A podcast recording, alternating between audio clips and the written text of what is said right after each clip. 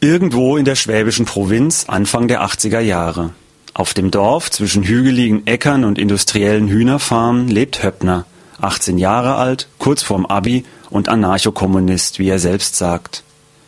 Höppners bester Kumpel heißt Frieder, der ist hellwach, blitzgescheit, wird aber von allen nur der Bauer genannt, so lange, bis er sich selbst am Telefon mit Hier ist der Bauer meldet.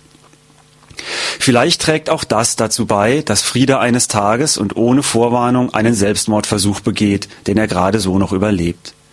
Zu Hause ausziehen solle er, sagen die Psychologen, aber alleine wohnen ist jetzt natürlich auch nicht gut.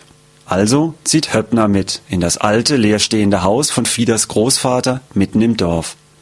Und mit ihnen Höppners punkige Freundin Vera und zur Wahrung des Geschlechterverhältnisses die Einserschülerin Cecilia. Später kommen dann noch der schwule Elektriker Harry und Pauline dazu. Die hat Frieda in der Psychiatrie kennengelernt.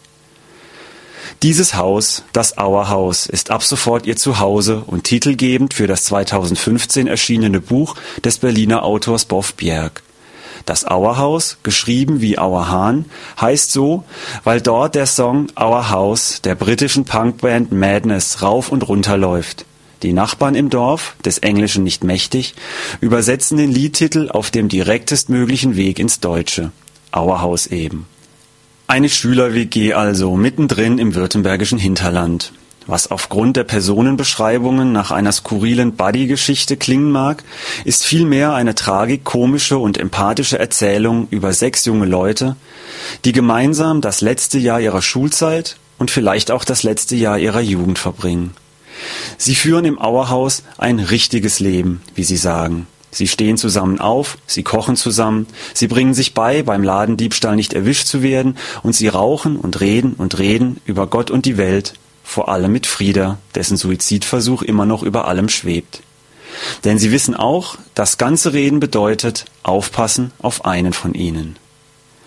Das Letzte, was sie wollen, ist, dass ihr Leben eines Tages in Ordnern mit der Aufschrift Birth, School, Work, Death abgeheftet wird. Das Auerhaus wird zu ihrem anarchischen Rückzugsraum, in dem all das, was das Leben planbar und kompliziert macht, draußen bleibt. Und damit ist vor allem die Zukunft gemeint, die ihnen unweigerlich und spätestens nach dem Abitur ins Haus steht. Natürlich gibt es auch Irritationen und Zweifel, wie das so ist mit 18. Aber weil sich keiner einen besseren Ort vorstellen kann, wird das alles schon irgendwie klappen.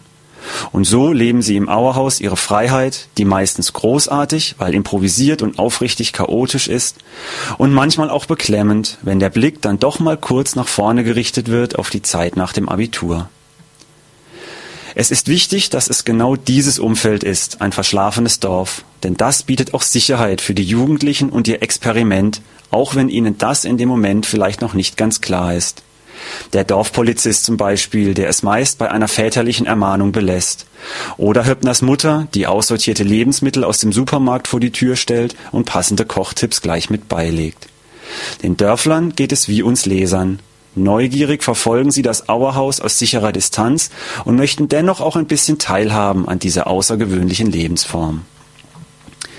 Boff Bjerg erzählt uns eine Geschichte voller Jugend, Anarchie und Solidarität. Beim Lesen wird das regelrecht greifbar. Bjerg schreibt in lockeren Sätzen und knappen Dialogen. Damit versprachlicht er die Unkompliziertheit unter den Jugendlichen und schafft eine Lakonie, die mal tragisch ist und mal eine trockene Pointe. Denn auch zu lachen gibt es in dem Buch genug, wenn auch letzten Endes die melancholische Grundierung bleibt. Diese Melancholie hängt auch mit den eigenen Erinnerungen an die Jugend zusammen. Manches aus dem Buch erkennt man wieder, manch anderes hätte man sich gewünscht, vor allem aber lebt diese Zeit bei einem selbst wieder auf. Letzten Endes wird es einem nicht gelingen, sich dem Sog dieser Geschichte zu entziehen. Man möchte eintauchen und mitmachen. Und ehe man es sich versieht, ist man durch und schließt das Buch beeindruckt und ergriffen. Ist das nun ein Jugend- oder ein Erwachsenenbuch? Wahrscheinlich liegt die Wahrheit in der Mitte. Ja, es ist eine Coming-of-Age-Geschichte, aber wahrscheinlich braucht man eine gewisse Distanz zu seiner eigenen Jugend, damit die Tragweite und Intensität der Geschichte ihre volle Wirkung entfalten kann. Mit Auerhaus ist Boff Bjerg ein wunderbares, bewegendes Buch gelungen, das einen beim Lesen unweigerlich zurückversetzt. Eine Geschichte über Freundschaft, Lieben und das Leben. Das Erwachsensein, das kommt dann schon noch früh genug.